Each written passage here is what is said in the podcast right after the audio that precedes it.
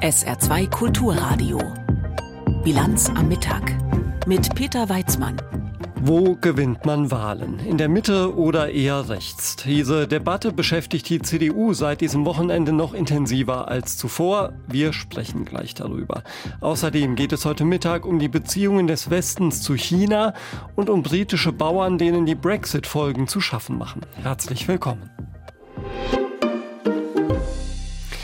SPD, Grüne und FDP waren in den letzten Wochen ja durch öffentlichen Streit in den eigenen Reihen auffällig im Bemühen, sich auf einen Kurs für die gemeinsame Bundesregierung zu einigen. Nun hat am Wochenende die CDU quasi nachgelegt. Auf einem kleinen Parteitag und einem Grundsatzkonvent wollte man über den Weg in die Zukunft und zurück an die Macht debattieren. Und dabei ist eine ziemlich klare inhaltliche und personelle Trennlinie deutlich geworden. Darüber wollen wir sprechen mit unserem Hauptstadtkorrespondenten Uli Haug. Aber bevor wir auf den Streit unter Politprofis kommen, schauen wir auf den Auftritt der Eisschnellläuferin und Bundespolizistin Claudia Pechstein. Die hat in Uniform eine, sagen wir mal, inhaltlich durchaus kontroverse Rede bei der CDU gehalten, was eine Debatte ausgelöst hat, ob sie das darf und ob es angemessen ist. Was ist da los, Uli? Ja, Frau Pechstein äh, war eingeladen zu diesem Grundsatzprogrammkonvent. Sie sollte Input liefern. Also es waren mehrere Rednerinnen und Redner eingeladen, die quasi die Debatte befeuern sollten. Und äh, das Ziel oder die Einladung von Frau Pechstein hat ursprünglich darauf abgezielt, dass sie zum Thema Ehrenamt und Sport sich äußern soll. Frau Pechstein ist dann in der Uniform, sie ist Bundespolizistin ähm, der Bundespolizei dort erschienen und sie hat sich unter anderem neben dem Sport auch zum Thema Abschiebungen geäußert. Dazu hat sie gesagt, es gibt in Deutschland rund 300.000 Abschiebungen pro Jahr und äh, jetzt kommt, die würde ich gerne mal vorspielen, diese entscheidende Passage, bei der Frau Pechstein ähm, eine Verknüpfung zwischen Abschiebungen auf der einen Seite und dem Sicherheitsgefühl von Menschen im ÖPNV gezogen hat. Wir sollten grundsätzlich die Rahmenbedingungen schaffen, um dieses Problem rechtsstaatlich zu lösen. So erleichtern wir nur, nicht nur die Arbeit der, meiner Polizeikolleginnen, sondern auch grundsätzlich für mehr Sicher sorgen auch grundsätzlich für mich mehr Sicherheit im Alltag der Menschen. Allein die öffentlichen rechtlichen Verkehrsmittel zu nutzen zu können, ohne ängstliche Blicke nach links und rechts werfen zu müssen, gehört zum Beispiel äh, gehört zu den Alltagsproblemen, die viele, besonders ältere Menschen und auch Frauen belasten. Also Frau Pechstein war offensichtlich nervös, besonders äh, überzeugend klang das alles nicht. Aber der Kritikpunkt jetzt hier, zum einen die Verknüpfung zwischen Abschiebungen und dem Sicherheitsgefühl der Menschen und zum anderen die Frage natürlich, ob sie als Bundespolizistin in Uniform zu diesem Thema, was die Bundespolizei auch betrifft, tatsächlich hätte sprechen dürfen. Ja, da hat sich auch ja schon so ein bisschen angedeutet, was auch sonst bei diesem CDU-Treffen ein großes Thema war, nämlich die Frage, wie rechts darf und soll es sein? Was wurde denn da genau debattiert und wer stand auf welcher Seite? Ja, das war eigentlich ähm, am Freitag schon der Ton vorgegeben. Da hat es zum einen vor diesem kleinen Parteitag einen Namensbeitrag in der Frankfurter Allgemeinen gegeben von Henrik Wüst, Ministerpräsident in Nordrhein-Westfalen. Und Wüst hat für sich klar gemacht, dass die CDU eben die Mitte der Gesellschaft besetzen soll. Und Wüst hat zwar nicht persönlich äh, sich so dahingehend geäußert, dass er Kanzlerkandidat werden will der Union, aber er hat es zumindest nicht ausgeschlossen und er hat eine Mitsprache der Länder auch nochmal gefordert und äh, da muss man auch nochmal dran erinnern, nach dem Chaos zwischen Herrn Laschet und Herrn Söder wollte man eigentlich ein Konzept finden, was man bis dato nicht gefunden hat, wie man zum nächsten Kanzlerkandidaten kommt. Das hat wiederum äh, Friedrich Merz angestachelt. Er steht für den eher populistischen, rechtskonservativen Kurs. Und äh, Merz hat das nicht auf sich sitzen lassen oder hat das abprallen lassen, sondern er hat gestern in einem Interview im ZDF auch nochmal ähm, Hendrik Wüst abgewatscht. Also Was letztlich von diesem Wochenende hängen bleibt, ist, dass diese mühsam zugeschütteten Grabenkämpfe zwischen dem liberalen Flügel und dem eher konservativ-populistischen Flügel wieder aufgebrochen sind und dass zumindest unter der Oberfläche es auch eine Diskussion um den nächsten Kanzlerkandidaten gibt. Sind diese Flügel denn in etwa gleich stark, also oder kann man sagen, wer wie viel Unterstützung hat? Das ist die Frage. Wenn wir uns zurückerinnern an den Zweikampf zwischen Annegret Kramp-Karrenbauer und Friedrich Merz, dann ging es zwischen diesen beiden Flügeln immer sehr, sehr knapp aus. In den letzten eineinhalb Jahren hatte Friedrich Merz das Heft des Handelns in der Hand. Er hat beide Machtzentren in der Union in seiner Hand. Er ist Fraktionschef und Parteichef. Jetzt gibt es aber gewichtige Menschen, die quasi dem liberalen Flügel angehören, die sich jetzt äußern. Das ist zum einen Henrik Wüst, das ist zum anderen in Schleswig-Holstein Daniel Günther, das ist Karin Prien. Das ist Yvonne Marquardt, die stellvertretende ähm, Bundestagspräsidentin. Also es ist ein Flügelkampf, in dem man im Moment nicht sagen kann, wer sich da am Ende letztlich durchsetzen wird. Informationen live aus dem ARD Hauptstadtstudio von unserem SR-Korrespondenten Uli Haug. Und wir haben über die Nachwehen des CDU-Treffens vom Wochenende gesprochen. Vielen Dank dafür. Und wir bleiben in Berlin, denn dort hat heute der mehrtägige Besuch des chinesischen Ministerpräsidenten Li Qiang begonnen. Und zwar mit einem Treffen mit Bundespräsident Steinmeier. Morgen folgen dann Regierungskonsultationen mit Kanzler Scholz und Ministern beider Seiten. Unser ARD-China-Berichterstatter Steffen Wurzel erklärt uns, was die chinesische Seite von diesen Treffen erwartet. Also ich glaube, Chinas Regierungschef Li Qiang hat ein Kernanliegen, mit dem er nach Deutschland gekommen ist, nämlich herausfinden, wo wir in Deutschland in der internationalen China-Debatte stehen. Die chinesische Führung erkennt natürlich, dass Deutschland heute viel kritischer umgeht mit der Politik der chinesischen Führung als noch vor einigen Jahren. Deswegen werden Li Qiang und seine Delegation in Berlin versuchen, für etwas Klarheit zu sorgen. Also nach dem Motto, wie stehen die Deutschen zu uns? Welche Art der Zusammenarbeit mit uns wollen die noch? Und wie geht es weiter? Li Qiang und seine Ministerkollegen werden unter anderem eine Menge Fragen haben zur nationalen Sicherheitsstrategie, die die Bundesregierung ja vergangene Woche vorgestellt hat. Und sie werden bestimmt fragen, was bedeutet das denn, dass da sechsmal Mal China ausdrücklich erwähnt wird. Fragen wird es auch geben zur bevorstehenden China-Strategie der Bundesregierung. Das ist ja nochmal was eigenes. Diese China-Strategie ist noch an der Mache, aber bei der ist jetzt schon klar, China wird da nicht besonders gut wegkommen. Also Kernanliegen ist Klarheit schaffen, wo stehen wir miteinander, wie steht es um unsere Beziehung. Steffen Wurzel zur chinesischen Sicht auf diesen Regierungsbesuch in Berlin. Unseren Berlin-Korrespondenten Alfred Schmidt haben wir gefragt, was aus deutscher Sicht wichtig und kontrovers ist vor allem Wirtschaftsthemen, aber auch diplomatisch knifflige Fragen, zum Beispiel Chinas Haltung zum russischen Angriffskrieg gegen die Ukraine oder mögliche Menschenrechtsfragen, also generell wie jedes Mal so richtig große weltpolitische Themen, aber auch Fachfragen, zum Beispiel was China zum weltweiten Klimaschutz beitragen kann. Dann auch Fragen um deutsche Firmen, die in China aktiv sind. Das sind ja viele aus verschiedenen Branchen, Auto, Maschinenbau, Chemie, also DAX-Unternehmen, die massiv in China investiert haben, sind zahlreich. Insgesamt ist das Ganze auch sehr hochrangig. Außer Kanzler Scholz sind acht deutsche Ministerinnen und Minister mit dabei, auf chinesischer Seite gespiegelt ebenso, quer durch die Ressorts Verkehr, Bildung, Wirtschaft, Finanzen und Verteidigung und so weiter. Aber es ist schon knifflig, denn der Gegenpart für das Bildungsressort zum Beispiel hat offenbar abgesagt, höre ich hier. Das könnte damit zusammenhängen, dass die deutsche Bildungsministerin Stark-Watzinger unlängst in Taiwan gewesen ist. Solche Reisen deutscher Parlamentarier und Regierungsmitglieder findet Peking nicht gut. Da sind wir schon mittendrin im heiklen Territorium.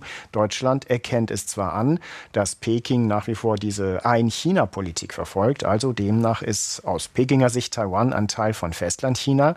Gleichzeitig gibt es aber auch viele Hinweise darauf, dass Berlin mit Taiwans demokratisch gewählter Regierung weiter gute Kontakte will. Und es gibt deutliche deutsche Kritik an chinesischen Drohgebärden in Richtung Taiwan.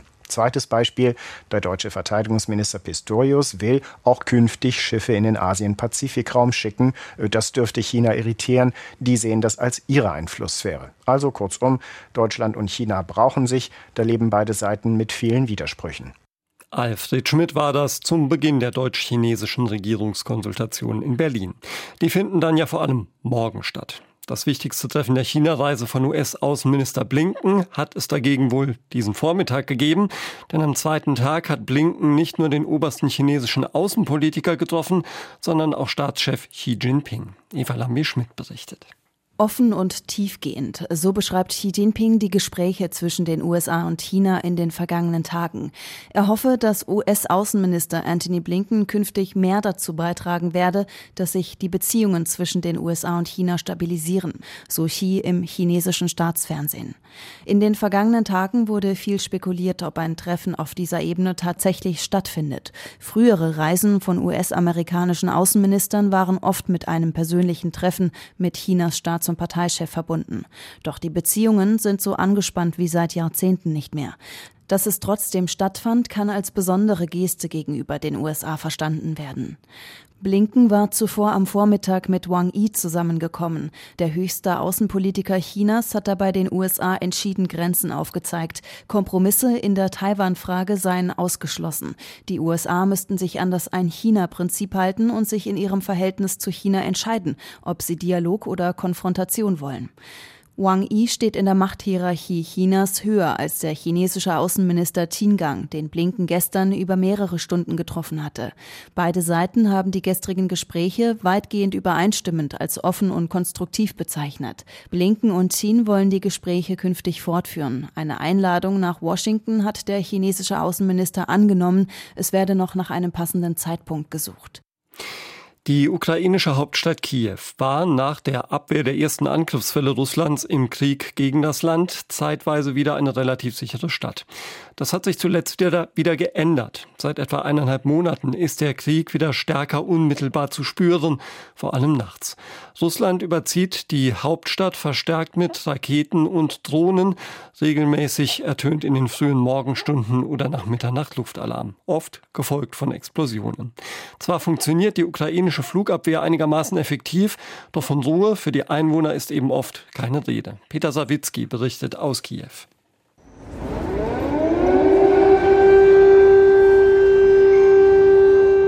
Ein gewöhnlicher Nachmittag in Kiew. Auf einem zentralen Platz schlendern zahlreiche Menschen, als aus dem Nichts Luftalarm ertönt. Die meisten suchen keinen nächstgelegenen Schutzraum auf, so als ob sie ahnen, dass der Alarm dieses Mal kurze Zeit später wieder aufgehoben wird. Seit mehreren Wochen heulen in der ukrainischen Hauptstadt die Sirenen wieder häufiger, besonders nachts. Speziell im Mai folgte darauf teilweise massiver Raketen- oder Drohnenbeschuss. Im Juni hat zumindest der Beschuss etwas nachgelassen. Einwohnerin Sascha verzichtet darauf, in Schutzräume zu gehen. Ich gehe damit normal um. Es belastet mich nicht sonderlich. Ich habe Mitleid mit denen, die dauernd von Beschuss betroffen sind und für nichts sterben. Svetlana erzählt, dass ihre achtjährige Enkeltochter oft beruhigt werden muss. Sie selbst geht bei Luftalarm pragmatisch vor, spürt aber auch die physischen Folgen der nächtlichen Attacken. Derzeit bleibe ich in der Wohnung und achte darauf, dass ich von mehreren Wänden geschützt werde. Der Alarm wirkt sich sehr auf den Schlaf aus. Manchmal ist der Körper so müde, dass er einfach abschaltet und man trotz Alarm durchschläft. Das ist natürlich nicht gut. Ähnlich formuliert es Viktor. Auch er fühle sich momentan oft müde, sagt er. Psychisch komme er mit den Sirenen klar, andere hingegen weniger, beobachtet er. Besonders schwer ist es für die, die geflüchtet sind und zurückkommen. Eine Bekannte von mir war seit dem zweiten Kriegstag nicht mehr hier. Im Sommer kam sie zurück, hörte einen Alarm, bekam eine Panikattacke und ging wieder nach Portugal. Zurück in Kiew ist auch Anastasia. Sie lebt schon länger in Berlin. Zum ersten Mal seit Beginn der Invasion besucht sie ihre Familie. Der jüngste nächtliche Luftalarm hat ihr zugesetzt, wie sie einräumt. Ich habe fast alles und besonders Russland verflucht. Es ist verrückt. Es ist Sommer. Man möchte eigentlich schöne Dinge tun. Bei Alarm bleiben wir zusammen und reden viel miteinander dass durch die nächtlichen Luftangriffe auf Kiew neben der unmittelbaren Gefahr durch Raketen oder deren herabfallende Trümmerteile langfristige gesundheitliche Folgen drohen, kann Alexander Balitsky bestätigen. Der Neurologe empfängt immer mehr Patienten. Das Nervensystem wird beschädigt, denn die Psyche ist Teil davon. Es gibt die Gefahr der Schlaflosigkeit, was Risiken fürs Gehirn mit sich bringt. Das soll sich nachts eigentlich erholen. Wenn dies nicht so ist, können chronische Krankheiten entstehen. Dazu gehören Bluthochdruck und Diabetes sowie psychische Erkrankungen. Luftalarm, so der Mediziner, sei eine Stresssituation. Um mit ihr kurzfristig umzugehen, empfiehlt Balitski folgendes. Eine schnelle und effektive Maßnahme ist die Aromatherapie. Bestimmte Gerüche stimulieren das Gehirn und haben eine beruhigende Wirkung. Das gilt auch für Farben, besonders für Grün. Ignorieren sollte man die Sirenen aus Sicht des Mediziners, besonders wenn Beschuss regelmäßig stattfindet, besser nicht. Peter Sawicki hat aus Kiew berichtet, hier in der Bilanz am Mittag auf SA2 Kulturradio. Die Suche nach den Ursachen des schweren Bootsunglücks vor Griechenland beschäftigt uns gleich. Jetzt haben wir erstmal Wichtiges in Kürze mit Katrin Auer. Die UN-Staaten wollen heute das erste internationale Hochseeabkommen zum Schutz der Meere verabschieden. Damit es in Kraft treten kann, müssen mindestens 60 Staaten es im Anschluss ratifizieren. Das Abkommen sieht vor, dass auch Meeresgebiete außerhalb der Wirtschaftszonen von Ländern geschützt werden. Mehr als 60 Prozent des Meeres liegen außerhalb von Wirtschaftszonen. Außerdem ist geplant, dass es vor der Förderung von Bodenschätzen auf hoher See eine Untersuchung der Umweltfolgen geben muss.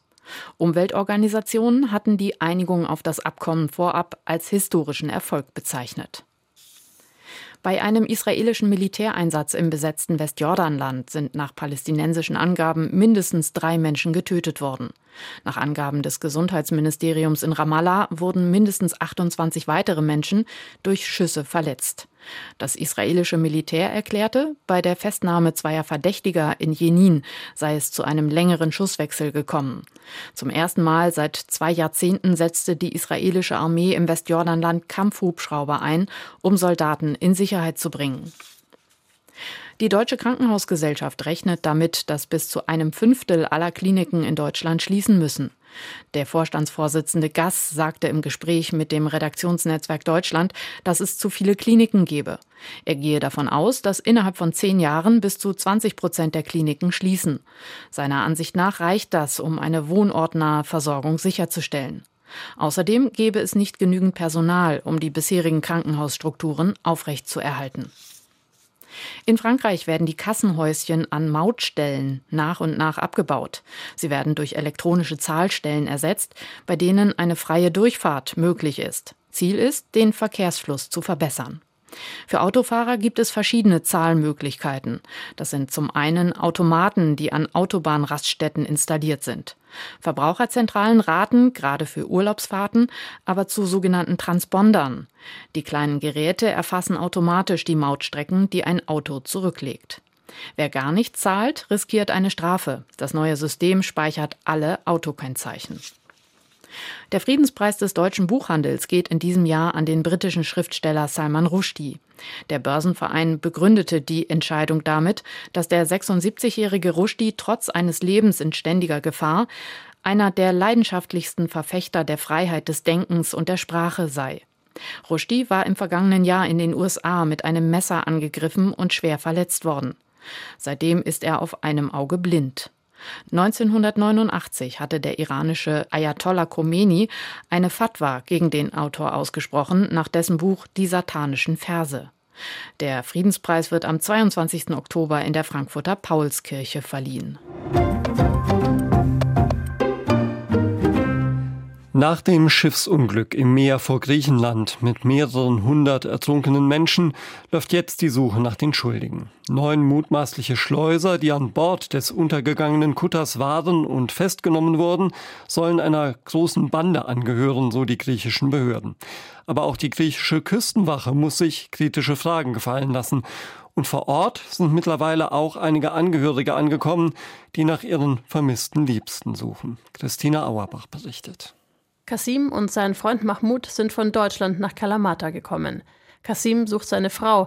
Sie war auf dem gesunkenen Boot. Mahmoud unterstützt ihn. Wir haben unsere Informationen abgegeben was wir haben an Fotos oder alles andere an Informationen. Und die haben uns gesagt, dass die das vergleichen mit dem, was sie haben, zwischen den Lebenden und die Leichen, die sie haben. Aber bis jetzt hat uns keiner was mitgeteilt. Die letzte Nachricht hat Kasim von seiner Frau bekommen, kurz bevor sie in Libyen auf das Boot gestiegen ist. Seitdem hat er nichts mehr von ihr gehört. Es gibt zwar inzwischen von der griechischen Regierung eine Telefonhotline für Angehörige, um die geborgenen Opfer des Unglückes leichter zu identifizieren, aber viele der Vermissten werden eben wahrscheinlich gar nicht erst gefunden werden. Nur 104 Menschen konnten lebend gerettet werden, 78 wurden totgeborgen. Die meisten der 500 bis 700 Menschen, die auf dem Schiff gewesen sein sollen, sind wohl zusammen mit ihm untergegangen. Viele Frauen und Kinder sollen unter Deck gewesen sein. Unterdessen geht der Streit, wie es zu dem Unglück kommen konnte, weiter. Denn es ist direkt vor den Augen potenzieller Helfer passiert. Vor allem die Rolle der griechischen Küstenwache ist unklar. Mehrere gerettete Migranten haben berichtet, dass die griechische Küstenwache versucht habe, ihr Boot in Schlepptau zu nehmen. Ein Geretteter, der seinen Namen nicht nennen will, beschreibt die Situation so. Die griechische Küstenwache kam auf uns zu. Sie warfen uns ein blaues Seil zu. Wir haben das Schiff daran festgemacht. Sie begannen, unser Schiff abzuschleppen. Dadurch sei das Schiff erst ins Wanken gekommen und gesunken. Die griechische Küstenwache und die griechischen Behörden weisen die Vorwürfe vehement zurück. Regierungssprecher Ilias Sierkantaris. Wir haben das Schiff nicht in Schlepptau genommen. Es gab ein Tau, um es zu stabilisieren, um näher heranzukommen, um zu sehen, ob sie Hilfe brauchen. Sie sagten, sie wollten keine Hilfe, sondern nach Italien und sind weitergefahren. Irgendwann, so lautet die Version der Küstenwache, habe sich das Boot nicht mehr bewegt. Die Migranten an Bord hätten von einem Maschinenschaden gesprochen. Wenig später sei das Boot gekentert und innerhalb kürzester Zeit gesunken. Im Moment steht also Aussage gegen Aussage. Wie es zu dem Unglück kam, ist weiter unklar. Festgenommen wurden allerdings bisher neun Männer. Sie waren unter den Geretteten des Unglücks und sollen als Schleuser agiert haben. Sie sollen nun der Staatsanwaltschaft vorgeführt werden. Einer hat bereits zugegeben, Geld dafür erhalten zu haben, während der Überfahrt Arbeiten am Schiff vorzunehmen. Es wird vermutet, dass die Männer Teil eines großen Schleuserings sind. Der soll in den letzten Monaten bis zu 18 solcher Fahrten von Libyen nach Italien organisiert haben, ein lukratives Geschäft. Gerettete haben angegeben, dass sie 5000 bis 6000 Euro pro Kopf für einen Platz auf dem Boot bezahlt haben. Die griechischen Behörden haben nun die europäische Polizeibehörde Europol um Hilfe gebeten, um an die Hintermänner des Schleuseringes zu kommen. Es wird vermutet, dass sie vor allem in Italien und Ägypten sitzen. Eine Inflation von zeitweise über 10 Prozent, schwache Wirtschaftsprognosen und zwischenzeitlich leere Gemüseregale. Das alles ist Teil des Alltags in Großbritannien. Aber das hat natürlich alles überhaupt nichts mit dem Brexit zu tun, sagen die britische Regierung und die konservative Partei. Der Brexit muss für sie ja eine Erfolgsgeschichte sein. In der Praxis klingt das aber eben oft anders, etwa bei den britischen Bauern. Sven Lohmann hat mal nachgefragt. Grüne Kiste über grüne Kiste mit frisch gepflückten Erdbeeren stapeln die Erntehelfer von Farmer Tim Chambers übereinander. Der Chef schaut zufrieden beim zwischenzeitlichen Geschmackstest, innerlich aber brodelt er. Auf allen seiner 20 Farmen fehlen Erntehelfer. Im Ausland gäbe es welche, aber die britische Regierung blockiert bei den Arbeitsvisa. Sie hat die Arbeitsgenehmigungen auch erst erteilt, als die Erntezeit längst begonnen hatte. Das war viel zu spät. Wir konnten überhaupt nicht planen. Ziemlich lange hat sie unserer Branche nicht mal gesagt, ob wir überhaupt Arbeitskräfte aus dem Ausland herholen dürfen. Die Branche braucht laut eigenen Angaben 55.000 ausländische Helfer. An Visa genehmigt die britische Regierung aber nur 10.000 weniger, nur 45.000. Farmer Tim beschäftigt für seine Farmen Pflücker aus Bulgarien, Kasachstan oder Indonesien. Es stünden mehr bereit zu kommen, aber die zuständige Innenministerin Suella Bravermann will die ausländischen Billigarbeitskräfte nicht haben auf der Insel. Ihr Verständnis vom Brexit spricht dagegen. Es gibt keinen vernünftigen Grund, warum wir nicht selbst genügend Lkw-Fahrer, Metzger oder Erntehelfer ausbilden. Der Brexit ermöglicht uns, eine Wirtschaft aufzubauen mit hohen Löhnen, die weniger angewiesen ist auf ausländische Billigarbeitskräfte. Es war ein Versprechen des Brexit. Die Billiglöhner aus dem Ausland müssen nach dem EU-Austritt gehen. Die Jobs bekommen dann Briten zu viel besseren Löhnen. Eine Brexit-Ideologie, die Farmer Tim Chambers nicht umsetzen kann. Wenn ich die Erntehelfer hoch bezahlen soll, dann müssen mir die Supermärkte mehr Geld geben. Dann bezahle ich Pflückern gerne auch 100.000 im Jahr. Es ist unmöglich, auch Engländer zu gewinnen. Sie wollen die Arbeit nicht. Wir haben es in den letzten zehn Jahren immer wieder vergeblich versucht, sie auf unsere Farm zu holen. Das weiß eigentlich auch die britische Regierung. Und trotzdem fährt sie, vermuten Ökonomen wie Jonathan Portis, eine Wer nicht hören will, muss fühlen Politik. Ihre Politik ist, Branchen, die auf Billiglöhne angewiesen sind, auszuquetschen. Sie will sie damit zwingen, in Ausbildung zu investieren oder in Technologie. Dahinter steht, die Brexiteers träumen seit jeher von einer Wirtschaft, in der überwiegend top ausgebildete Arbeitskräfte arbeiten und jeder ein hohes Gehalt kassiert. Farmer haben bei dieser Vision die Wahl, hoher Lohn für britische Erntehelfer oder Roboter einsetzen, die pflücken. Auf wenigen britischen Farmen sind die tatsächlich auch schon im Einsatz, testweise. Kameras scannen den Zustand der Frucht, Greifarme ziehen sie ab und verstauen sie. Erdbeeren pflücken die Roboter schon gut, bei Himbeeren hakt es noch. Und was Entwickler Duncan Robertson erzählt, muss wie Musik in den Ohren der Brexiteers klingen. Wir beschäftigen ein paar wenige Leute, die die Roboter auf dem Feld überwachen und Techniker, die sicherstellen, dass sie funktionieren. Die Jobs sind natürlich attraktiver und etwas besser bezahlt als die von Erntehelfern. Robertson bremst aber auch, es dauere, menschliche Erntehelfer würden noch sehr lange gebraucht. Farmer Tim Chambers ist genau deshalb wütend, weil er gar keine andere Wahl habe, als ausländische Erntehelfer zu beschäftigen. Brexit-Träume hin oder her.